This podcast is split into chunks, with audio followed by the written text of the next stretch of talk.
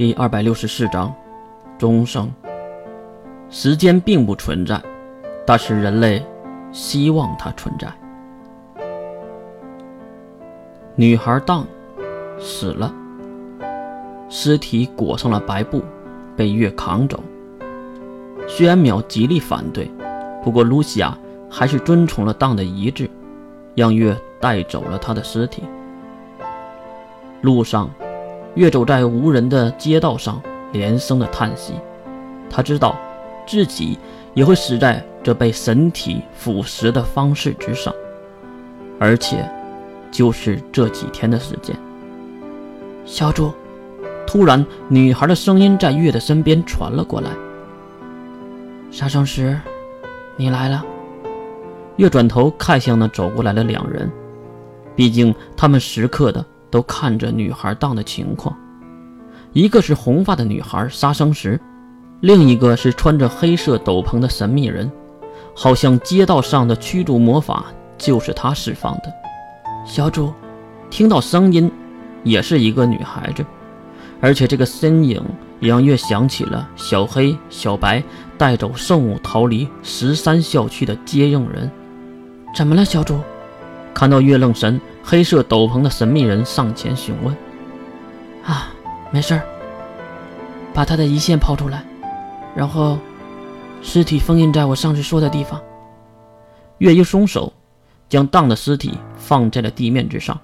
对面的女孩也是上前：“好的，小主。”神秘人弯下身子，并将戴着黑色手套的手放在了白布上，一瞬间，能力波动划过。神秘人带着女孩荡的身体凭空消失。两人离开后，街道上也出现了熙熙攘攘的人群，还有车辆。红发的杀生石重新看向了月小主，要开始了吗？也不知道杀生石话中的意思是什么，两人也没有过多的对话。月也是被人群淹没。不知道多久后。第三天的清晨，月拿着烤红薯在十三校区门口溜达着，摇摇晃晃的样子，仿佛是喝了酒。不过看表情就知道，月应该很是高兴。哟，这不是守若大人吗？正门的守卫当然是认识月的，毕竟他的辨识度很高。啊，辛苦了，辛苦了。呃，本职的工作而已。不过琉璃月大人。这个时间应该在上课吧？你为什么会在这里呀？啊，累了，逃一节课。看到月豪爽的样子，守卫们也跟着笑了起来。毕竟月总是这样闲逛，也不是什么稀奇的事儿。哈哈，不过月大人还是小心点儿我们的花田月总教习呀。月摆摆手，走向大门。没事的，他现在。还临时担任的校长的职务，工作多的是，哪来时间来管我呢？哼，好，好，好，那注意安全啊！看到月走进大门，门卫们也是这样说着。其实真就不用说注意安全，这里能有几个人能伤到他的呢？再说月，他为什么会在这个时间段出现在这个地方？那是因为这两天去了一趟所谓的封印地点。就是那个藏着女孩当尸体的地方，为什么去那里？月自己都不知道，心里总有一股放不下的事儿，而又说不出来到底是什么事儿。难道是因为要死的原因吗？呵呵，什么就要死了？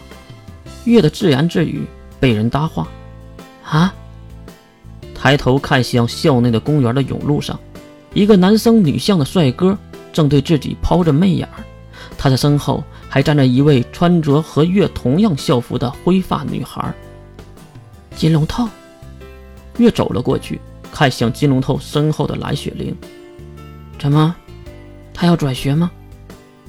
金龙透连忙摆手：“哪有，就是突发奇想，让雪玲穿上看一看。”月重新看了一眼这个和兰露西亚一样灰白色长发的女孩，当然，兰露西亚可是有喜怒哀乐的，而这个根本就是一个没有任何感情的人偶。唉，还真是一个换装人偶。话说，他不会还有那个功能吧？傻子也听得出月口中的那个功能是什么意思，更别说面前是智者金龙透了。哎，别乱说呀！雪玲可是我的妹妹。妹妹，哼，你可少和我装蒜了。我 稍微激动一点的月就突然咳嗽了起来，而且还伴随着咳血。就算伸出手捂住了自己的嘴，鲜血还是喷涌而出。喂，金龙透想说什么，又欲言又止。没，事的。啊啊！对面的蓝雪玲竟然向月递出了手帕。算了，会弄脏的。